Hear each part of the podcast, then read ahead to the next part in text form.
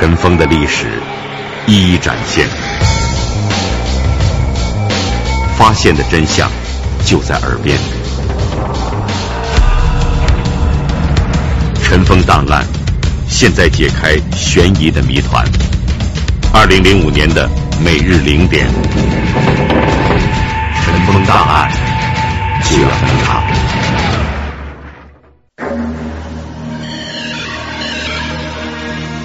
一九九三年，北京龙福大厦发生火灾，就隔着故宫就能看到一片火。这起火灾直接财产损失，消防官兵死伤人数都堪称新中国建国以来北京市发生的最重大火灾。呃，为什么着这么大火呢？尘封档案，现在为您讲述这起事件。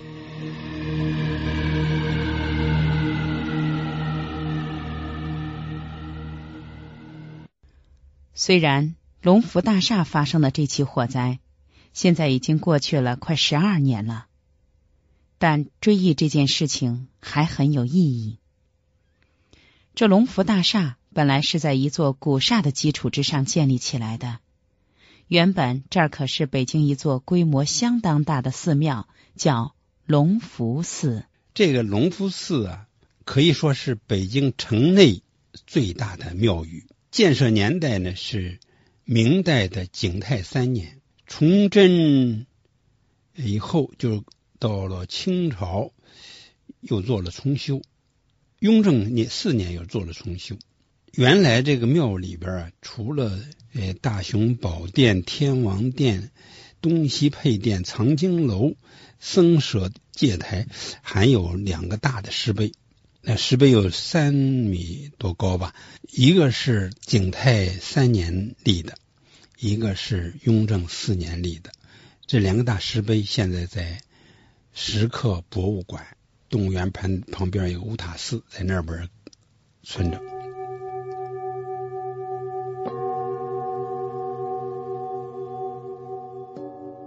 这后来，随着民间民俗、商业文化和宗教文化的交融。寺庙里面就开始了一些商业活动，那时候叫庙会。它并不是一个什么正式的市场。北京当时，呃，有两个比较大的庙会，我说的是指内城，一个是隆福寺庙会，一个是护国寺庙会。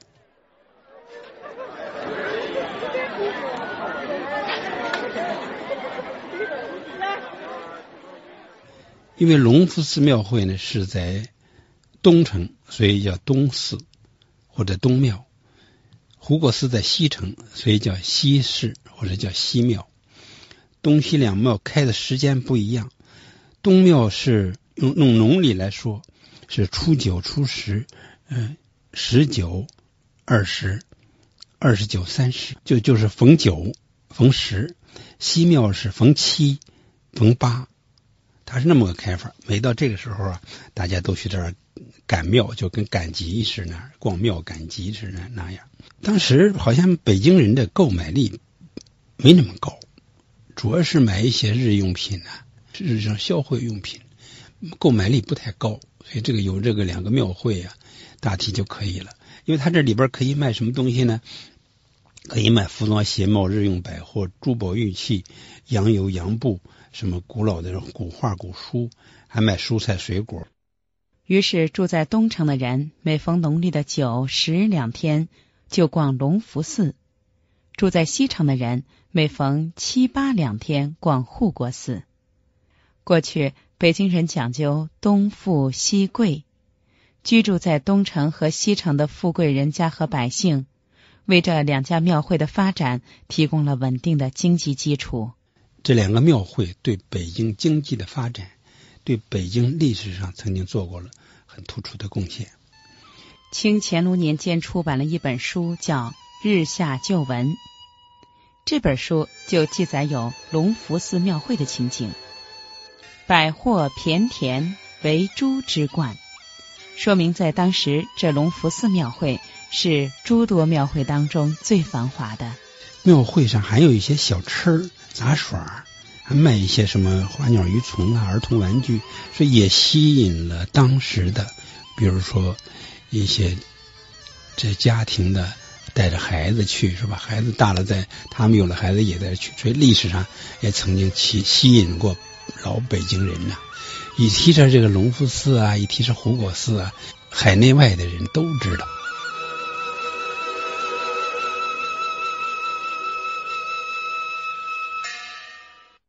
但这寺庙改了庙会，因为要搭棚设摊儿、陈列百货，也就增大了起火的因素。这棚棚一着火呢，就容易影响，就是引着殿宇这些庙啊，就容易着。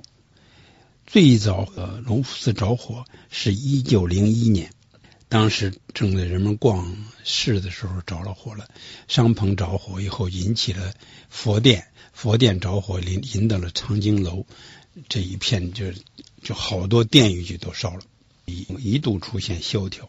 这庙会变成了隆福寺市场，那还是一九五一年以后的事儿。一九五一年呢，建设一个东四人民市场，就把“隆福”这俩字儿就就回避了，因为当时有一种呃封啊，就是不愿意认为“隆福”这俩字是是是。是跟寺庙呃有关系的，跟封建迷信有，他们认为当时认为是跟封建迷信有关的，因此呢，干脆叫东四人民市场吧。当时的僧侣已经没了啊，后来呢，就是在这个庙里头盖了四个大棚，因为当时好多那个殿宇已经塌了，就把这面店里那个集市招商，就把当时是北京啊德胜门有个小事儿。西东单有个小事儿，呃，把全北京市各个地方，尤其还朝阳门有个小事儿，把那些小事儿，像那些摊主啊，给他们请来，你们干脆你们上这儿来营业吧，给你们这个呃摊位，第一年不让你们交租，呃，你们都来得了。然后稀里糊涂大家都来了，也就来了好几百家。就这样，除了集中原有的摊商以外，还从西城德胜门小市、东单市场招上了几百家。形成集中售货，有一定的规模。到五六年就公私合营，后来就改成国营，这个名字没改，还是叫东四人民市市场。董老董必武给这个东四人民市场提了一块匾，叫东四人民市场。当时这个又改扩建了一下，盖了一个四层楼，有四千多平方米。卖的东西呢，跟以前的人民市场那个东西还是一样，还是服装鞋帽、日用百货、珠宝玉器、洋油洋布、古画、呃古书，也卖一些嗯什么花鸟鱼虫、儿童玩具，再加上当时呢又有一些金银首饰也在这儿卖，就是价值比较高的比较在这儿卖，经营效果就不错。由于这儿历史悠久，货色又齐全，富有特点，所以它自成立以后，一直是京城百姓及旅游观光者光顾的一个理想场所。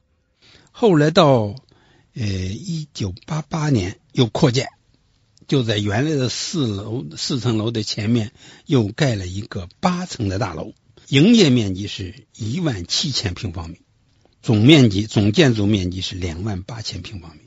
就是说，前后楼四楼跟家后边的四层楼，在前面的新楼两万八千平米。这时候营业范围又进一步扩大了，加上了家用电器。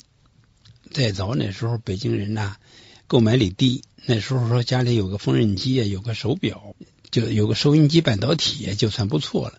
这谁家娶媳妇有了三大件就不错了。那时候是人们要求生活品也比较低。挣钱也少，呃，隆福寺后来的扩建以后啊，经营效果还真不错。因为当这随着人们生活水平提高，商品购买力提高，再加上有个新一些新潮的商品，再加上里边有卡拉 OK 歌厅啊，可以人们吃喝玩乐都在里边都可以。可以这么说吧，隆福大厦盖得以扩建以后，那个经营效果是相当不错的，每年的经营的。收入到五个亿以上。当时那么富丽的建筑，那么火爆的市场，在京城还真是为数不多。据说就是当时的叫四大商场：西单商场、东安市场，跟他这儿还有什么天桥啊，这是地安门这几大商场是最营业效果、这个创收啊，给国家上交利润呢是最高的。不光是东城的到这儿去买东西，住在西城的人们也愿意上隆福寺买东西。就是这样一个历史悠久的地方，就是这样一个当时生意极其火爆的市场。在一九九三年这一年，发生了一件新中国成立以来历史上火灾直接财产损失最大的火灾事件。同时，在这一次火灾当中，消防警员的伤者也是最多的。这我想起来一个什么事儿呢？清朝有一个人呢，叫刘岩，这人是有一句名言，他说：“古人大业成，皆子忧患始。”怎么意思呢？意思就是说呀，凡是创出大业的、做出成就的古人，他都从打忧患时候开始，就是说，他从有忧患意识开始。不满足已经取得了成绩，有一位叫做刘岩的清朝的一位名人这样说的：“假如说您失去了忧患意识，满足于已有的成绩，就会走向反面。”我说的这件事，就是十二年前的一个鸡年发生的事情。一九九三年，北京龙福大厦发生火灾，就隔着故宫就能看到一片火。这起火灾直接财产损失、消防官兵死伤人数都堪称新中国建国以来北京市发生的最重大火灾。呃，为什么着这么大火呢？尘封档案，现在为您讲述这起事件。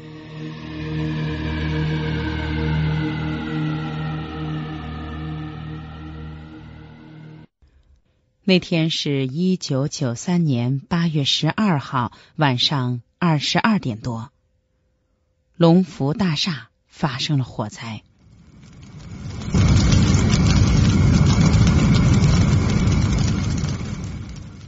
这一场大火烧了八个小时，大火从后边的四层楼烧起，烧到前楼。从低层烧起，烧到高层，烧红了天。西长安街往北一看，就能看到北边一片火海。可以这么说，开始人们不知道是什么是这个龙福大厦着火。这西西长安街往这么一看呢，以为还是故宫着火了呢。就隔着故宫就能看到一片火，就能看到高升的烟。因为晚上啊，这个火光啊冲天呢，看得也远。就能看到，以为哎呦了不得了，故宫着火了。消防局调动了所有的消防的力量前去救火。呃，隆福大厦呀，在天安门的北边，或或者稍微偏东点东边一点，跟这个故宫的呃西北角楼相对应，离故宫的西北角楼不到一公里。要如果站在天安门广场上看这个龙福大厦，就是一个斜角的那么一个南北关系。在这一场大火当中，建筑面积八千八百平方米的四层后楼烧毁了三层，西部平房营业厅两千多平方米全部被烧毁，前主楼两层约四百平方米也不同程度的过火。造成直接经济财产损失两千一百万元。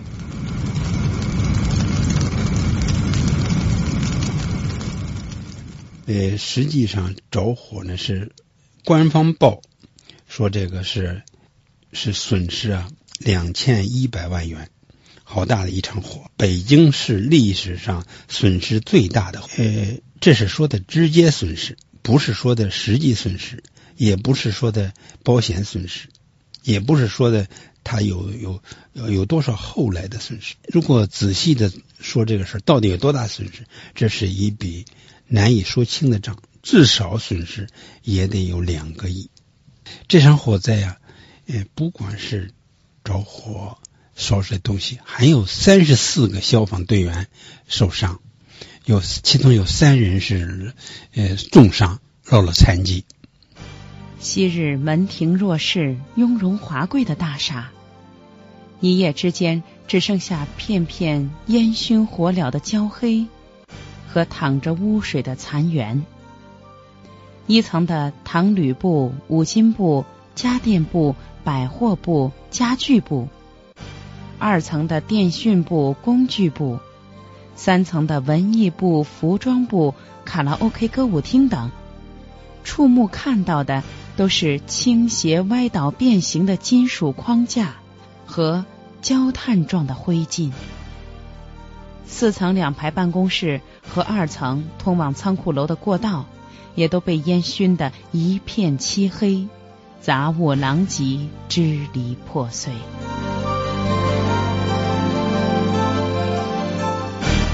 呃，为什么着这么大火呢？主要原因是啊。这着火呀，报警晚了，报警晚，消防部门得到的信息就晚。等消防队到的这个地方的时候，火已经成势了，已经失控了，已经难以收拾了。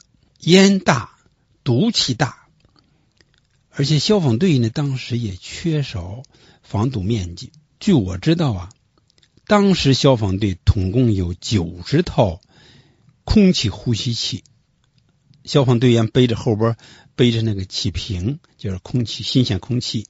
统共当时消防队啊，统共有三百五十八个气瓶。救火的时候都全用完了，人们持手空拳的去救火，你说能不能能不受伤吗？就是烟雾中毒受伤的人很多。这个楼很高，八层楼高。但是北京缺乏登高的消防车，咱们就叫消防云梯车，老百姓叫消防云梯车。北京市当时统共有四辆云梯车，还坏了一辆。当时北京的总共消防蹦布车不到一百辆，出动了八十六辆车去救火。当时北京有一千二百个消防警员，去了八百二十八人，几乎全部出动。当时北京全市有一一千二百个消防警员。不仅如此，消防队员在现场灭火，发现缺水。他楼房里头的没水，呃，周围的情况这水源也挺少，水压也不足，水压不足打不上去啊，消防车打不上去，然后就给这个自来水公司打电话，说这可了不得了，这儿。龙龙福大厦着火了，我们这水源这水水压小火山水压不足，你看能不能加压呀？这自来水公司先生就说了，说不能加压，再加压这气这个现在这个管道啊太老了，这管道一裂，你这水流不到你那儿去了就，因为水水也不足，消防救援也可以这么说吧，弹尽粮绝了。这火是越就是救的很大，但很不容易，他坚持下来啊，又又后来把这水车。这洒水的水车也调来支援，老远老远的地方运水往这儿从支援。最后呢，过了几个小时之后，天快亮的时候，八个小时啊，救了八个小时，天快亮的时候，这火呢总算救灭了。必须指出的是，凡是高大的商业建筑发生在夜间的火灾，只要这火已成了势。就难以扑灭，燃烧范围越大，扑救的难度也越大。龙福大厦的特大火灾就是这样一场遭遇战。在现场，消防队员分别向旧楼二三层猛烈燃烧的火点进攻，组织水枪形成密集射流，强行向火场深处挺进二十多米。尽管如此。大火还疯狂地向三楼和主楼蔓延，浓浓的烟雾从楼梯和主楼的各个窗口滚涌而出，整幢大楼处于烈火的包围之中，临近的民宅也受到了大火的威胁。经过八小时的激战，到第二天凌晨，所有蔓延到主楼的火路被切断，大火才被扑灭。这个时候已是天亮拂晓时分了。其实，在这样一个现代化的建筑当中，消防设施是有的。比如说，楼内有烟感报警、水喷淋自动灭火系统、防火卷帘、墙壁消防栓等建筑消防设施。那为什么还会发生这么大的火？是什么原因呢？明天尘封档案和您继续去了解北京龙福大厦特大火灾背后的故事。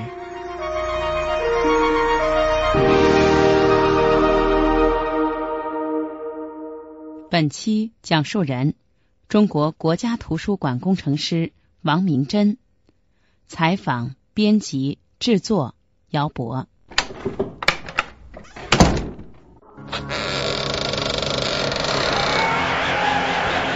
尘封的历史一一展现，